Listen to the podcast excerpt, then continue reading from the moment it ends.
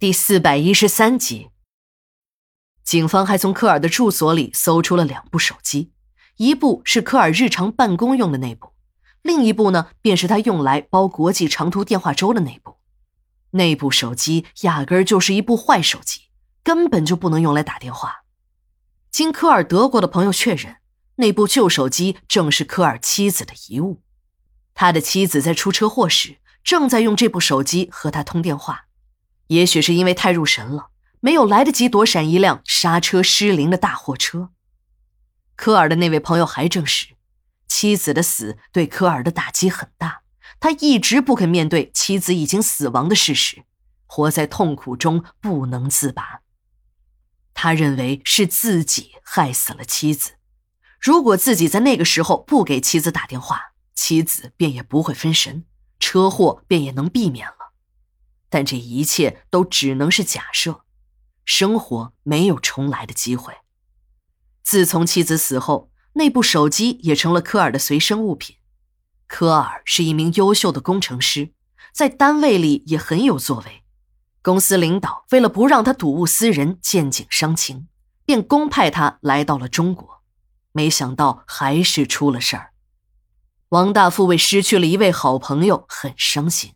甚至为下属没有照顾好科尔的生活很愤怒，但让他更愤怒的是，他的老丈人胡德利却借此大做文章，把他骂了个狗血淋头。要不是有老婆小芝和丈母娘说情，他又得被胡德利从总经理的位子上赶下去。孙副经理也天天的生活在恐惧之中，他知道王大富为这件事情很恼怒，现在没有动他，只不过是还没有腾出手来。只要等他从这件事情中抽出身来，一定不会轻饶了自己。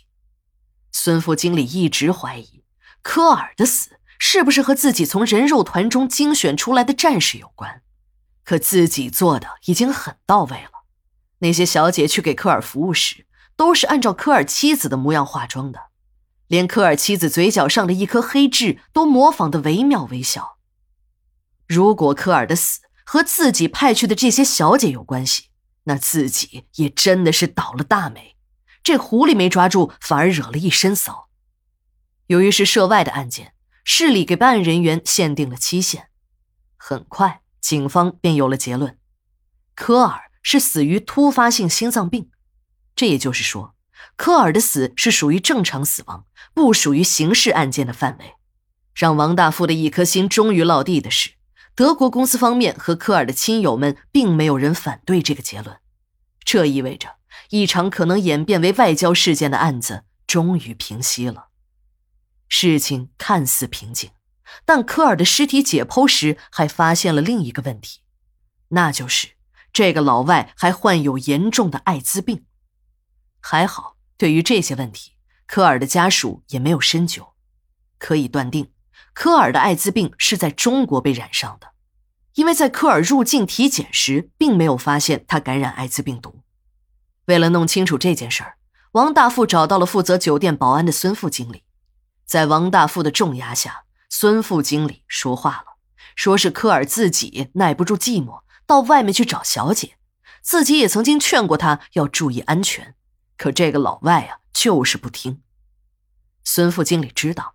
这个时候自己说什么就是什么，这科尔已经死了，和一个死人之间的事儿，想怎么说都行，反正也是死无对证了。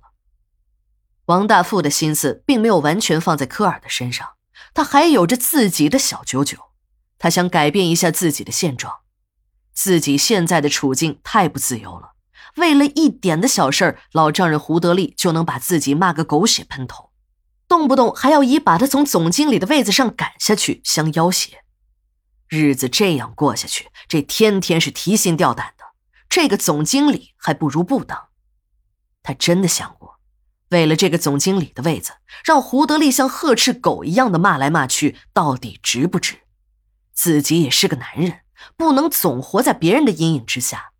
哥哥王大有一直瞧不起自己，如果自己就这样半途而废了。让胡德利把自己从东山实业中挤出去，那才更丢人。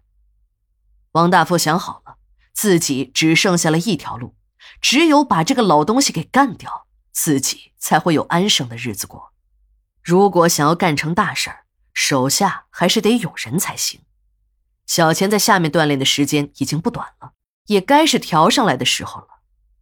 小钱对着王大富一阵耳语，王大富笑了，看来还是这小子鬼点子多，这才真的叫吃人不吐骨头啊。